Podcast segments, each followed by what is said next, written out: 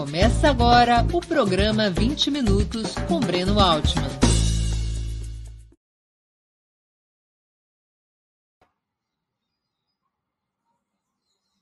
Bom dia! Hoje é 12 de julho de 2022. Perdão, hoje é 19 de julho de 2022. Está começando mais uma edição do programa 20 Minutos Análise. A pergunta que tentarei responder: Bolsonaro e militares preparam um golpe? Nas últimas duas semanas, alguns fatos colocaram esse tema em maior destaque, ocupando, ocupando amplo espaço nos veículos de comunicação. O primeiro desses fatos foi o anúncio de que as Forças Armadas preparam um plano de fiscalização paralela para as eleições desse ano, segundo declaração do ministro da Defesa, general Paulo Sérgio Nogueira de Oliveira, em, audi em audiência na Câmara dos Deputados no dia 6 de julho. Não há qualquer previsão legal ou constitucional para que as instituições militares atuem como instâncias reguladoras de processos eleitorais, estando seu vínculo com atividade eleitoral limitado à ajuda logística para transporte de urnas sob o comando do Tribunal Superior Eleitoral. Não há dúvidas que a decisão tomada pelo Ministério da Defesa constitui abuso de poder, atropelo da ordem legal e ameaça implícita ao resultado eleitoral. No caso das Forças Armadas não reconhecerem como legítimos os resultados contabilizados pelo TSE, poderiam fazer valer sua posição com recurso a soldados, fuzis e tanques, porque se elas farão uma, uma apuração em paralelo, uma fiscalização em paralelo. Caso essa fiscalização, caso essa apuração divirja do TSE, as Forças Armadas resolverão essa pendência recorrendo à força, está implícita essa ameaça ao resultado eleitoral. O segundo fato importante ocorreu três dias depois, em 9 de julho, com o assassinato do petista Marcelo Duarte por um policial bolsonarista apesar de tudo indicar que se tratou de uma da ação de um lobo solitário e não de um crime de mando, é óbvio que esse tipo de atitude criminosa é alimentado pelo discurso do ódio praticado pelo bolsonarismo desde a campanha de 2018, quando o então candidato da extrema-direita ameaçou fuzilar a petralhada. Mesmo após o assassinato em Foz do Iguaçu, Bolsonaro e seus seguidores continuaram a narrativa da violência, anteriormente concretizada, lembremos disso, por ataques contra atos da pré-campanha de Lula à presidência da República, em Belo Horizonte e no Rio de Janeiro. Não há como deixar de perguntar se esses episódios, sempre embalados pelo discurso do ódio e da violência, não fazem parte de um movimento consciente, planejado, cujo objetivo seria gerar um clima de convulsão social que pudesse justificar a suspensão ou o adiamento das eleições. O terceiro fato importante foi a reunião de Jair Bolsonaro, ocorrida ontem, dia 18 de julho, com embaixadores estrangeiros. Compareceram algo como é, embaixadores de 40 países.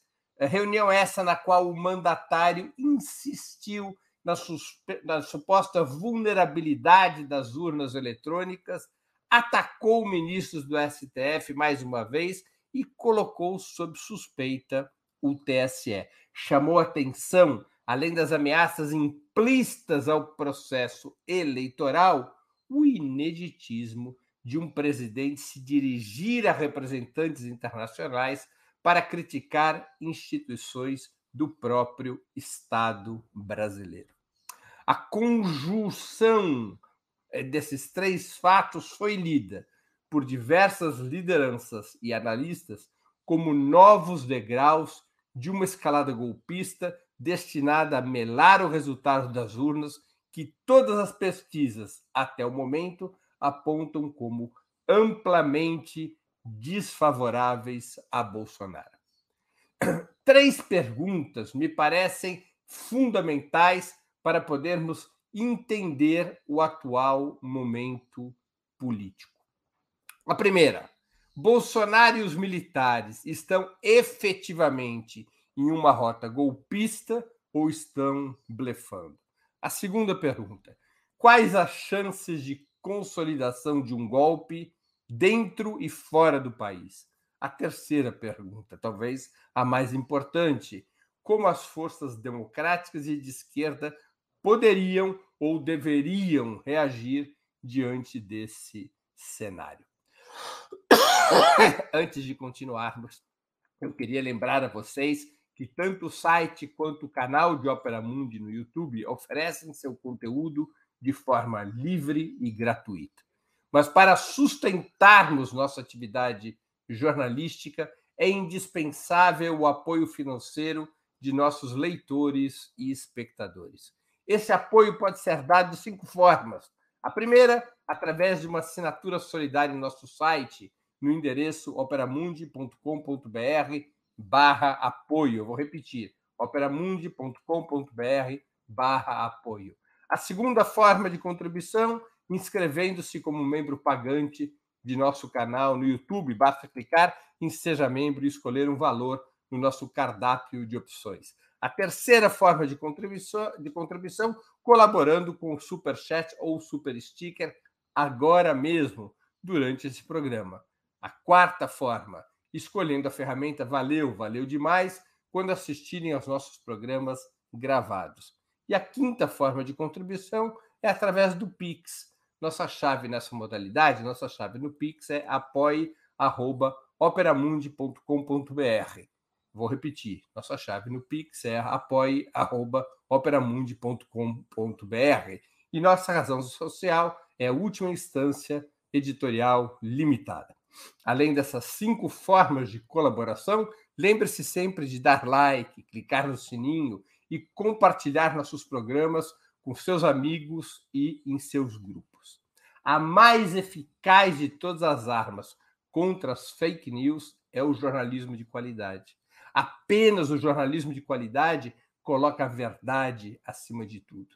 E esse jornalismo que a Opera Mundi busca oferecer todos os dias depende da sua contribuição para se manter e se desenvolver mais e mais.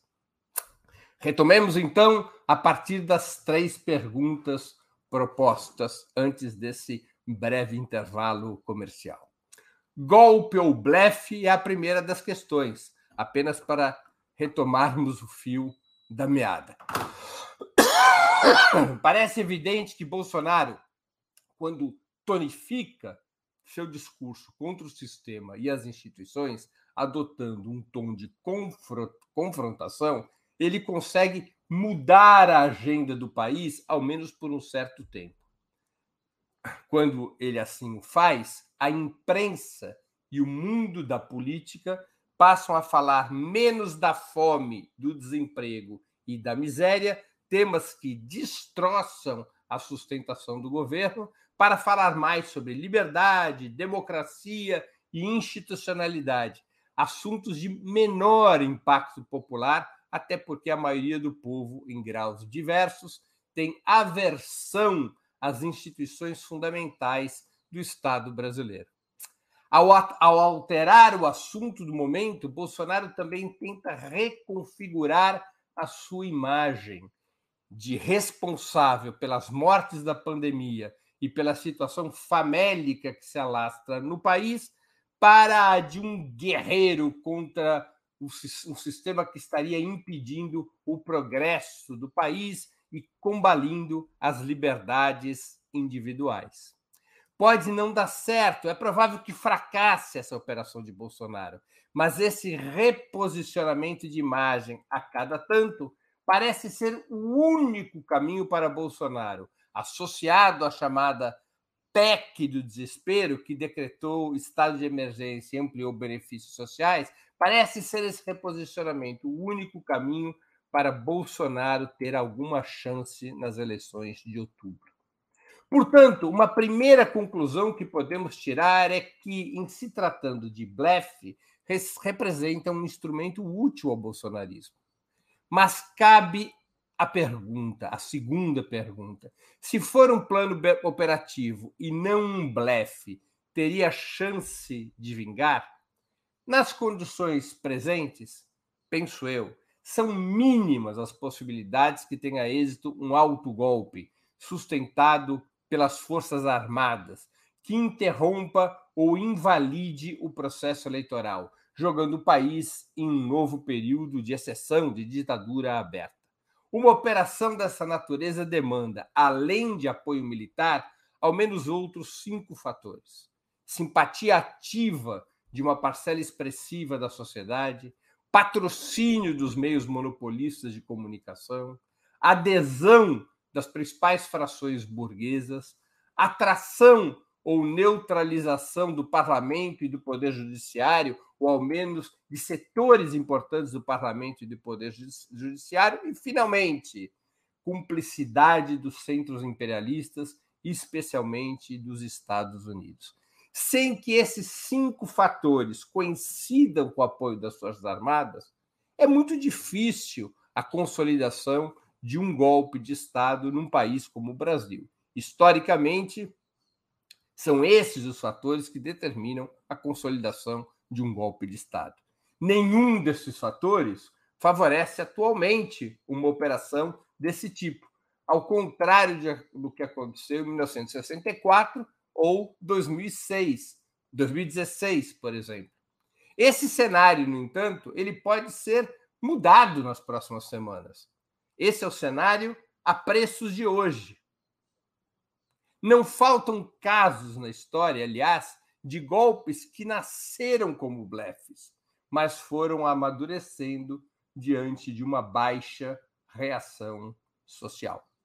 Emblemática desse tipo de conversão do blefe em golpe foi a ascensão do fascismo ao governo italiano em 1922, quando Benito Mussolini foi indicado primeiro-ministro pelo rei e teve seu nome aprovado pelo parlamento, instituindo uma ditadura aberta quatro anos depois, em 1926. Os fascistas italianos eles eram uma força minoritária frente aos partidos liberais e aos socialistas, mas foram capazes de fazer da violência uma ferramenta que intimidou seus principais inimigos de então, os socialistas, e colocou os liberais de joelho a seu serviço. Assim como o bolsonarismo, o fascismo na Itália era visto como uma anomalia até por setores da burguesia, mas contava muitos pontos sua eficácia no confronto contra a esquerda e os sindicatos, somada com a disposição do fascismo de pagar qualquer preço para reorganizar o Estado burguês. A bem da verdade, pessoal, Mussolini não precisou sequer dar um golpe de Estado. A famosa Marcha sobre Roma, em outubro de 1922, no auge de uma temporada de atentados e rebeliões fascistas, provocou tanto medo que a maioria dos socialistas se borrou e os liberais estenderam o tapete vermelho ao futuro ditador, concedendo-lhe maioria no parlamento. Bolsonaro não tem em seu favor, no tempo presente, as condições de hegemonia que favoreceram o fascismo italiano, que favoreceram a ascensão do fascismo italiano. Mas Bolsonaro não está morto, longe disso. Conta com o conluio da oficialidade policial e militar, controla uma parte relevante do parlamento, o chamado Centrão, possui uma base, numero, uma base numerosa e mobilizada, é ancorado por importantes grupos religiosos, tem assistência de milícias paramilitares e detém ao redor de um terço do eleitorado, segundo as pesquisas. Tanto o blefe quanto o golpe, portanto, precisam ser enfrentados, pois podem oferecer riscos à vitória de Lula antes ou depois das eleições, antes ou depois de eventual posse para um novo governo petista. E aqui vamos para a terceira pergunta: como reagir à escalada bolsonarista? Antes de mais nada, é necessário reconhecer a existência dessa escalada. São fatos muito relevantes e reveladores o esquema paralelo das Forças Armadas para acompanhamento eleitoral, o crescimento da violência política e a reunião de Bolsonaro com embaixadores para denunciar o próprio sistema eleitoral do país. Não estamos em uma campanha normal e jogar parado, tirando as folhinhas do calendário até outubro, pode deixar o bolsonarismo mais à vontade para blefes, aventuras e intentonas. O espaço vazio, a acomodação, um comportamento de que tudo corre bem e tudo está normal, essa, essa situação de eventual abolia das forças democráticas e populares, ao contrário de promover uma relativa pacificação, o aquietamento do bolsonarismo, tende a provocar o resultado oposto. Diante de um espaço vazio, o bolsonarismo pode se sentir à vontade para ir adiante na sua escalada. A do blefe ou a do golpe, que podem coincidir em um determinado momento como eu busquei exemplificar com a ascensão do fascismo italiano.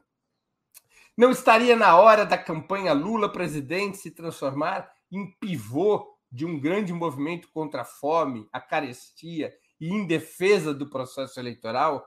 Um movimento que vá além da própria candidatura do ex-presidente?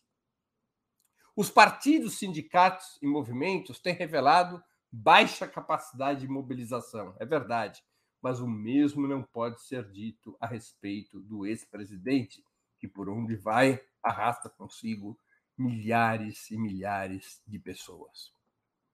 O bicentenário da independência, no dia 7 de setembro, não seria um bom momento para tentar colocar milhões de pessoas nas ruas, impedindo que o bolsonarismo assuma o protagonismo da data? Um 7 de setembro democrático e popular não deveria ser precedido por uma forte agenda de mobilização já em agosto, marcada por concentrações públicas nos grandes centros urbanos? Afinal, isso nos ensina a história. Os golpes acontecem especialmente quando os golpistas acreditam que poderão vencer sem que haja maior resistência.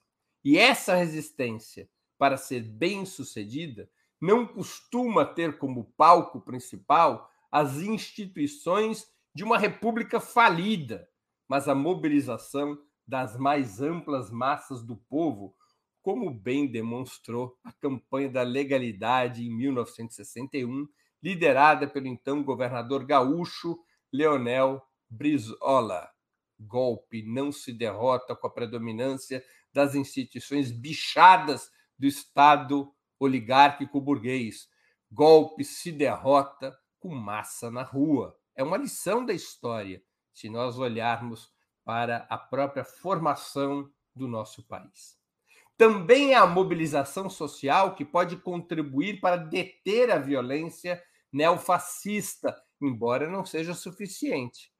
A mobilização social, de toda forma, joga papel fundamental para forçar o Estado a agir contra as agressões da extrema-direita, contrapondo a violência do Estado, a violência neofascista, a violência legalizada do Estado, com seu sistema de justiça e polícia, contra as agressões da extrema-direita, para que o Estado haja, para que o Estado não se comporte igual ao Estado liberal italiano, que se ajoelhou diante do fascismo, para que haja, portanto, reação do Estado, é fundamental a pressão social, a pressão das ruas, ao mesmo tempo em que as organizações populares tomam suas próprias medidas de segurança e autodefesa.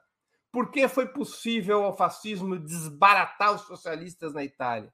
Porque os socialistas não conseguiram responder com a mobilização social, porque os liberais eh, se abraçaram aos fascistas e porque os socialistas e os comunistas também, que então era uma força muito pequena, foram incapazes tanto de pressionar o Estado liberal a agir contra o fascismo, quanto de organizar sua própria violência de autodefesa.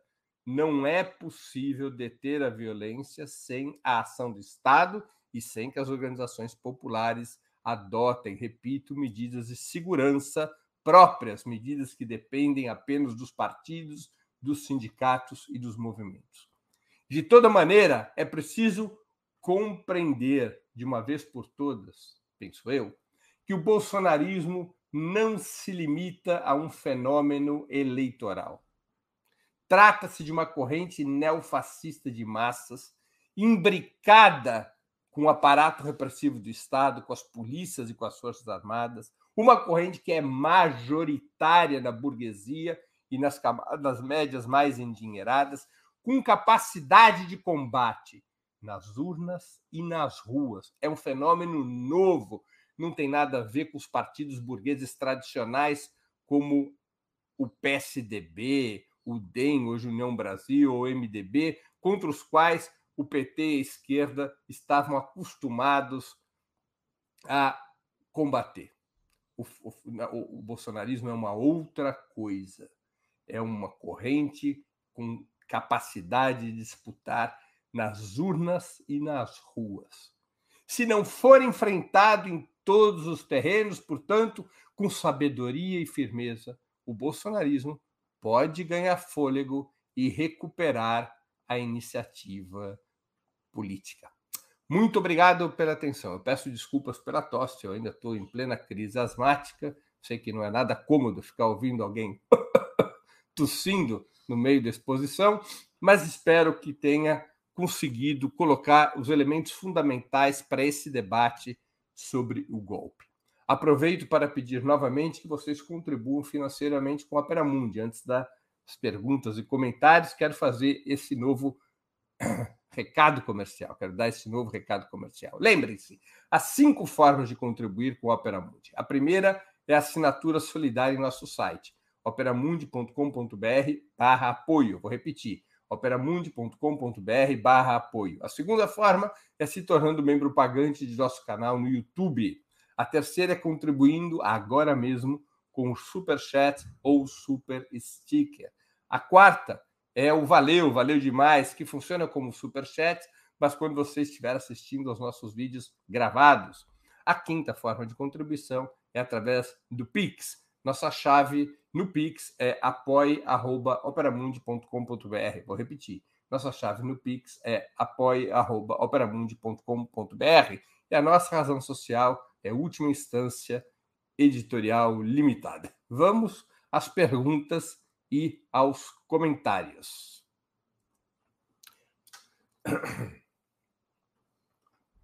O Tóxico Fernando, que contribuiu com o super uh, chat. Obrigado, Tóxico.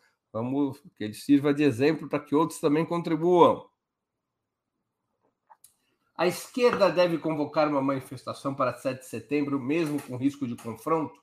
Convocar para lugar, locais centrais ou afastados da direita? Tóxico Fernando, será que a direita está se fazendo essa pergunta? A direita deve convocar uma manifestação para 7 de setembro, mesmo com risco de confronto?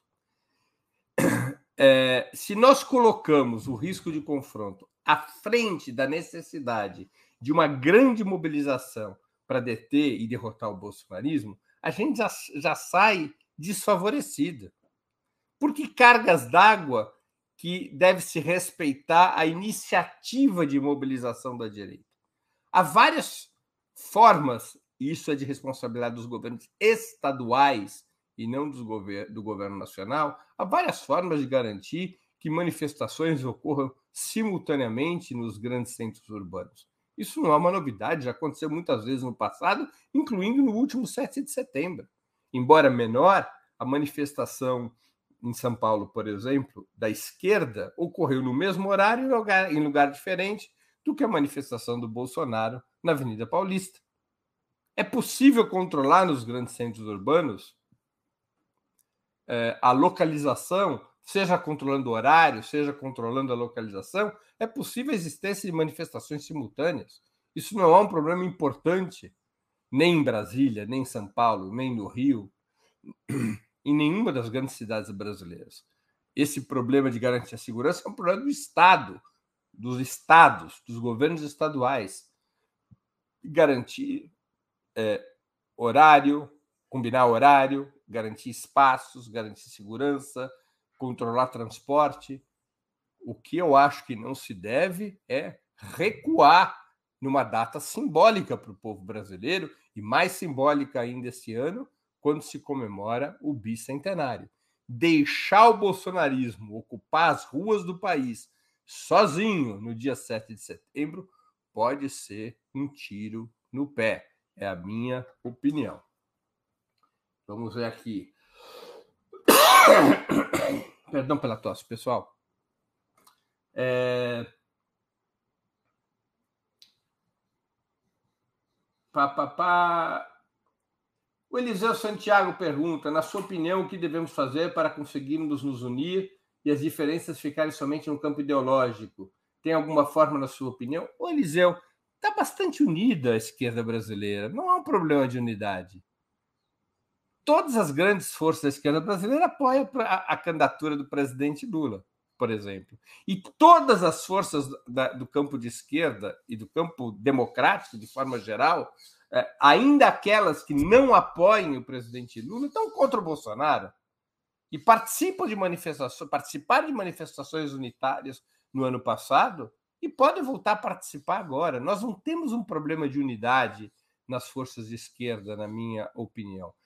O problema está em determinar a forma de agir, a maneira de atuar, é, qual a iniciativa política a se adotar não é um problema de unidade, eu penso, viu, é, Eliseu? É... Felipe, o que acha do texto de Pedro Marim na revista Ópera? A exceção tem suas próprias regras. E sua crítica aos normalistas que afirmam não haver possibilidade de golpe. Olha, eh, Felipe, eu infelizmente não tive a oportunidade de ler o texto do Pedro Marinha, quem admiro muito pelo trabalho da revista Ópera, inclusive já tive a oportunidade de entrevistá-lo no Sub-40, não li esse texto. Agora, é evidente que nós é, não podemos é, partir deste pressuposto de que não há possibilidade para o golpe. Há muitas e enormes dificuldades hoje para o Bolsonaro consolidar um golpe de Estado. Hoje seria uma aventura, é, hoje seria um blefe, mas o problema é que não é hoje que essa batalha vai ser decidida. Essa batalha vai ser decidida ao longo dos próximos 90, 80, 90, 100, 110 dias. E o cenário daqui a 80, 90, 100, 110 dias pode ser muito diferente do cenário atual. Eu dei, repito, o exemplo da ascensão do fascismo italiano. Quem olhasse para o fascismo italiano em 2020, 2021, jamais pensaria na hipótese de que um, em um ano Mussolini seria primeiro-ministro. As condições políticas podem ganhar uma aceleração. Em condições normais de temperatura e pressão, se fosse uma campanha eleitoral normal, sem maiores atribulações, não haveria golpe, o Bolsonaro seria derrotado, provavelmente no primeiro turno.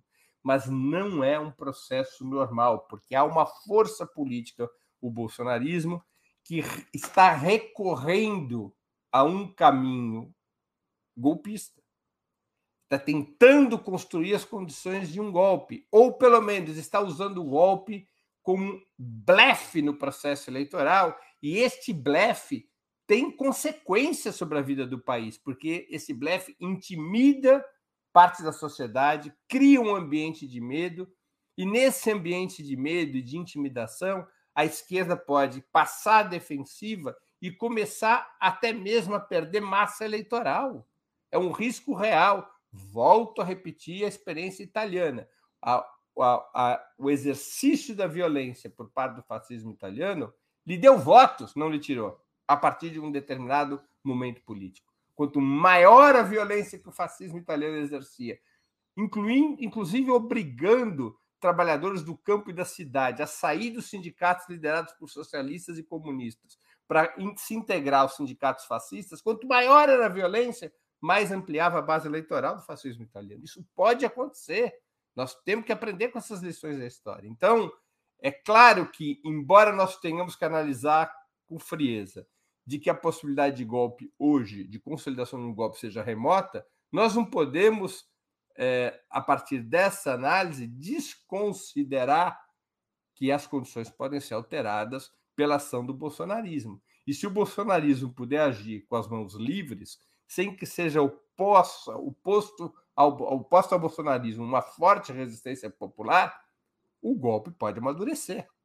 Essa é a dialética da coisa, vamos dizer assim, Felipe. Tem uma outra questão do Isaac Bernardo, que também contribui com o Superchat. Vou pedir ao pessoal para ampliar as contribuições em Superchat. Para nós são muito importantes essas contribuições. É, a, radicalização de Brizola em 61 deu margem de manobra a Jango. Lula tem condições de se movimentar sozinho, sem apoio explícito de autoridades? Olha, Isaac, é, eu acho que são situações distintas, não é? é... Primeiro, o que aconteceu em 61, na campanha da legalidade? O Brizola era governador do estado, o Brizola mobiliza o povo, primeiro do Rio Grande do Sul, e através de uma cadeia de rádios, que era a rede da legalidade, vai mobilizando o povo de todo o país, várias organizações, movimentos, sindicatos se somam a essa reação antigolpista do Brizola, e o Brizola faz mais do que isso. O Brizola consegue dividir as Forças Armadas, atraindo o Terceiro Exército, que era o principal exército brasileiro naquela época, que é o exército da fronteira do Rio Grande do Sul, atraindo o terceiro exército para a resistência antigolpista e também a brigada, que como se chama a atual polícia militar, como se chama a polícia militar no Rio Grande do Sul. É, e o Brizola distribuiu armas para o povo. O Brizola armou o povo, criou uma situação de que se o golpe avançasse, haveria uma resistência popular e armada. E os militares foram pegos de surpresa pela reação do Brizola e foram obrigados a recuar. O Brizola queria imediata posse do Jango. O Brizola, aí é um, é um assunto para um outro programa, ele foi traído. Ele foi traído pelo Jango, porque o Jango, nas costas do Brizola, fez o acordo do parlamentarismo. Acordo esse que também teve apoio na época do Partido Comunista Brasileiro, liderado então por Luiz Carlos Prestes. Brizola tinha uma outra posição. Ele achava e achou até o fim da vida isso, que 61 era o momento de ter confrontado até o fim as forças oligárquicas do país, porque havia condições de vencê-las, inclusive no terreno militar. Mas Jango, Tancredo, o PSD da época, liderado por Tancredo e Ulisses, as forças mais moderadas, o próprio Jango, repito, o Partido Comunista, decidem fazer o pacto do parlamentarismo, como um acordo pelo qual Jango tomava posse, mas sem poderes de, de chefe de, de governo, de tal maneira que a solução se encontrasse uma solução sem confronto no país. Não era essa a posição do Brizola. Agora é uma situação distinta. Quer dizer, cada situação histórica é uma situação distinta. É, agora, se não houver uma resistência fortíssima ao bolsonarismo, ele pode crescer. O golpismo cresce no vácuo, quando não há resistência. É basta pensar. Eles vão introduzindo cada vez mais barbaridades na cena política. Essa última é, é importante. Né? As Forças Armadas dizendo que vão ter um esquema próprio de fiscalização do processo eleitoral. Bom, não há resistência, no máximo uns discursinhos no parlamento, algum ministro da Corte Suprema se lamuriando, mas não há uma resistência, não há uma indignação, não há um chamado do povo às ruas, aí eles dizem entre si: bom, é vamos, vamos em frente. Então, não tem resistência, vamos, vamos tocar em frente. Até a próxima anomalia. Aí matam o Marcelo Arruda. Bom, também não tem maiores resistência, vamos tocar em frente. Reúne-se com os embaixadores e faz um discurso golpista para a comunidade internacional. Bom, as reações estão pífias. Vamos em frente. Então, a falta de resistência empodera o golpismo e permite que o blefe se transforme em golpe e permite, eventualmente, que o golpe se consolide. A tese da não resistência é uma tese falsa da política, que não tem comprovação histórica. Qual é a tese? É assim: se você se comporta manso, o teu inimigo também vai se comportar manso, porque o teu inimigo só radicaliza quando você responde radicalmente. Essa tese é falsa. Ela não tem comprovação histórica. Ao contrário, inclusive, a, o baixo grau de resistência é que muitas vezes abre o caminho para a radicalização do outro lado, para o golpismo do outro lado. Né? Então, acho que a gente tem que levar isso em conta. Isaac, muito obrigado pelo superchat. Fabrício Lopes também contribui com superchat e pergunta: o PT e as forças de esquerda estão articulando alguma mobilização nas ruas? Precisamos nos movimentar já. Fabrício, até o presente momento, eu estou aqui falando com vocês às 11 horas e 47 minutos do dia 19 de julho. Aliás, Hoje é o dia da Revolução Sandinista, não é? Se minha memória asmática não me trai, a Revolução Sandinista aconteceu em 19 de julho de 1979. É um bom dia para conversarmos sobre golpe e contragolpe, portanto. No dia 19 de julho, as forças revolucionárias da Frente Sandinista e Libertação Nacional chegaram a Manágua e derrubaram o governo, derrubaram a tirania de Somoza, da família Somoza um bravo, bravo um, um salve ao bravo povo nicaragüense. É, Fabrício, então, hoje, 11 horas e 48 minutos, dia 19 de julho, aniversário da Revolução Sandinista, até o presente momento, eu não estou informado até agora de nenhuma decisão sobre mobilização nas ruas. Eu sei que está se conversando, está se reunindo, está se debatendo, mas eu não conheço ainda nenhuma convocação eu acho que todos nós que estamos aqui participando dessa conversa deveríamos perguntar nos nossos sindicatos, nos nossos partidos, nos nossos movimentos. Bom, e aí, pessoal? Como nós vamos responder ao bolsonarismo? Nós vamos fazer de conta que a vida segue e tudo está normal? Ou vamos ter um plano de ação? É a hora de pressionar as lideranças, de, de pressionar é, por uma resposta, na minha opinião. É, vamos aqui ver se escapou alguma alguma pergunta a mais. O VL pergunta: que garantias o povo tem ou teria para poder ir às ruas? Afinal, as polícias estão aparelhadas. Puxa, VL, nunca o povo tem essa garantia. Jamais na história. Por isso que as entidades, os partidos, os sindicatos, movimentos dos partidos, precisam organizar e proteger o povo.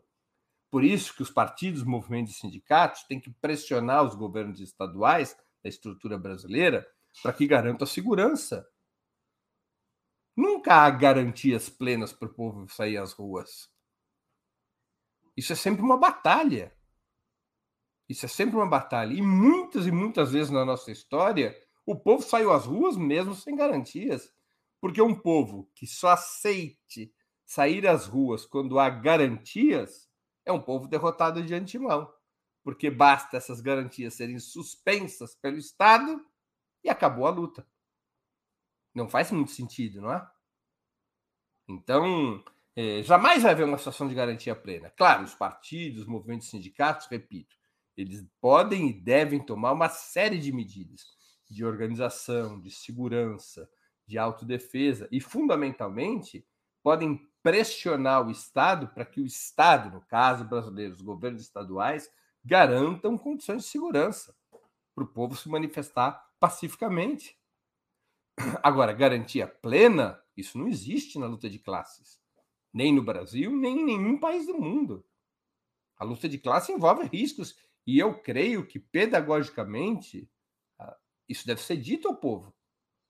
Não há outro caminho que não lutar, mas lutar envolve riscos. Exatamente porque lutar envolve riscos, tem que ser tomadas medidas de segurança, medidas de autodefesa, medidas de pressão social para que os governos assumam as suas responsabilidades em garantir a livre e pacífica mobilização do povo.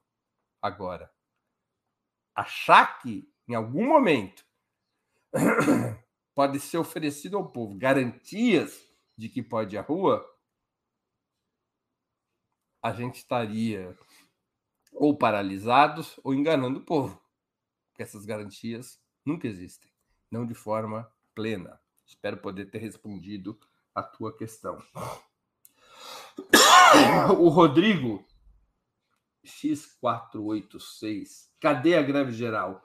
O meio sindical está esperando um senhor de mais de 70 anos voltar para fazer greve geral? Será que é isso? Olha, é, Rodrigo, deixa eu te falar uma coisa. Há uma certa dinâmica na luta social que a gente pode observar ao longo da história.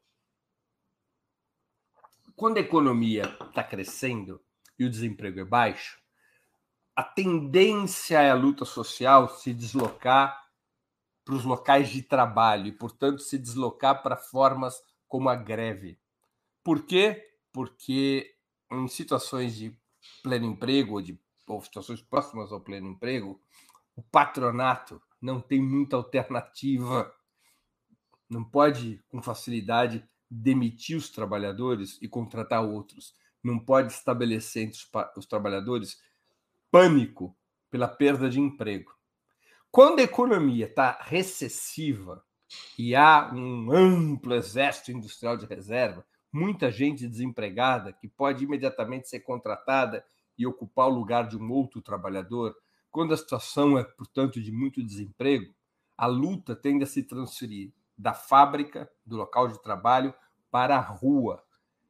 A classe trabalhadora se sente mais confortável lutando na rua, portanto, em manifestações, em protestos, do que através de greves, porque na rua ela, a classe trabalhadora sai bastante da vigilância patronal. É uma dinâmica que a gente pode acompanhar em praticamente todos os países do mundo. Quando as situações são de baixo desemprego, você tem muita greve. Quando as situações são de muito desemprego, você tem muito menos greve e mais protestos de rua. Então a gente tem que levar isso em conta na dinâmica brasileira. Tá? Além do que, os sindicatos foram muito golpeados com a reforma trabalhista, perderam recursos financeiros e, portanto, condições de mobilização. Há uma certa burocratização e institucionalização do movimento sindical. Então, hoje é mais acessível. E assim é, é não só no Brasil.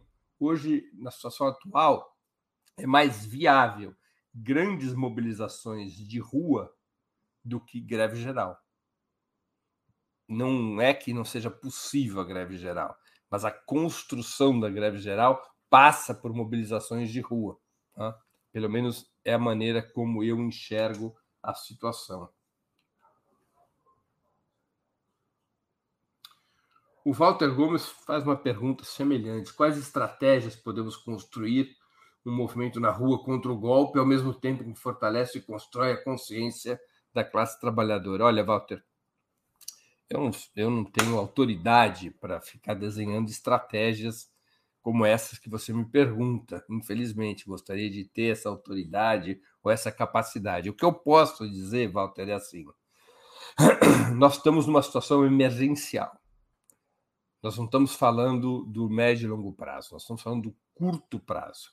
No curto prazo, eu creio que é necessária uma resposta contundente à escalada do bolsonarismo, a escalada golpista e de violência do bolsonarismo. Somente uma liderança no país tem capacidade de colocar o povo em movimento nessas circunstâncias, e chama-se Luiz Inácio Lula da Silva.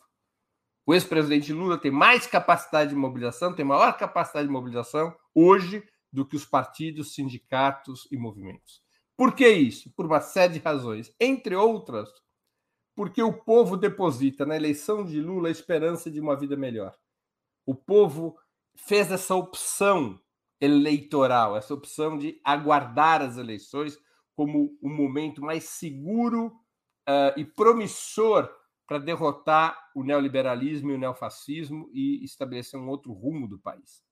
Se o, exatamente porque o povo faz esse depósito de esperança ao redor da candidatura de Lula, é também por esse motivo que o ex-presidente Lula é o grande, pode ser o grande condutor da resistência popular contra o bolsonarismo, multiplicando nas ruas a força que claramente já demonstra ter nas urnas. Envolve riscos, envolve riscos. É, a convicção plena de que o povo que está disposto a votar em Lula estaria disposto a ir para as ruas se mobilizar, há muitas dúvidas a esse respeito.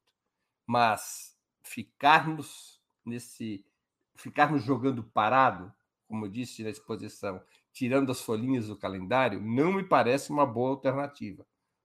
Não me parece uma boa alternativa. Então, na situação imediata, eu creio que deveria haver uma convocação às ruas promovida pelas forças democráticas e populares, com apoio dos partidos, dos sindicatos e dos movimentos, das associações, das organizações e também dos candidatos a presidente do campo democrático, em especial, evidentemente, do ex-presidente Luiz Inácio Lula da Silva. É a minha opinião. E eu considero que o 7 de setembro é uma data importantíssima.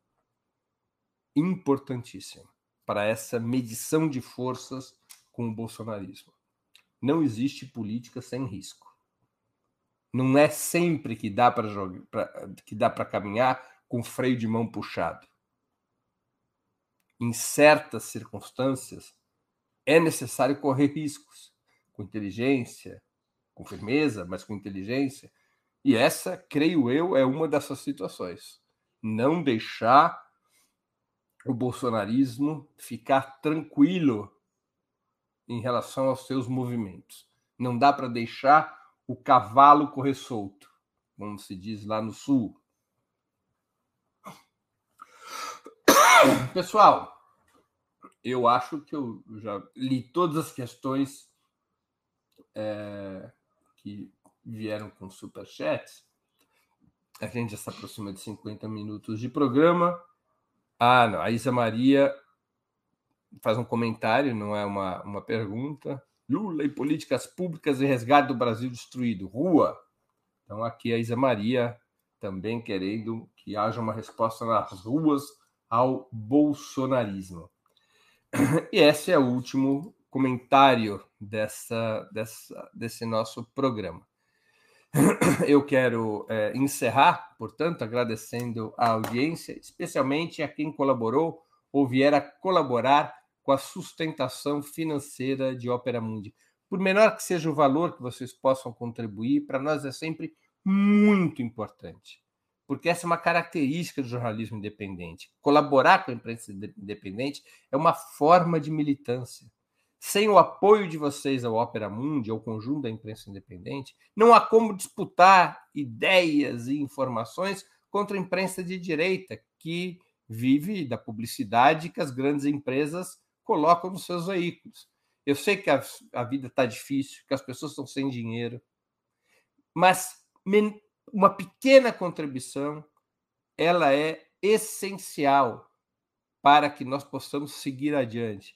10 reais, 5 reais, 15 reais, 20 reais, cada um dando, contribuindo com o que pode, isso é uma forma de militância. Por isso que a gente insiste tanto na, nos pedidos de contribuição, porque é disso que vive a imprensa independente. A imprensa independente não tem anúncio das grandes empresas, não tem anúncio de governos, ela depende do dízimo dos espectadores e dos leitores. Esse é o caso do Opera Mundi. Então, eu reforço esse pedido de contribuição a vocês.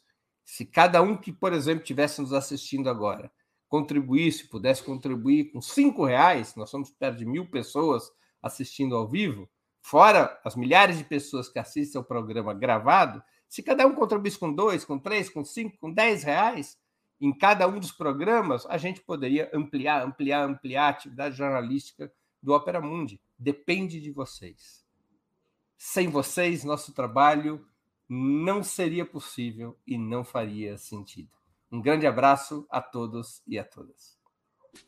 Para assistir novamente esse programa e a outras edições dos programas 20 Minutos, se inscreva no canal do Opera Mundi no YouTube. Curta e compartilhe nossos vídeos. Deixe seus comentários. O jornalismo de Ópera Mundi é mantido com o seu apoio. Faça uma assinatura solidária em www.operamundi.com.br. Com um pequeno valor mensal, você nos ajuda no desenvolvimento de um jornalismo independente e de qualidade. Obrigado pela audiência e até a próxima.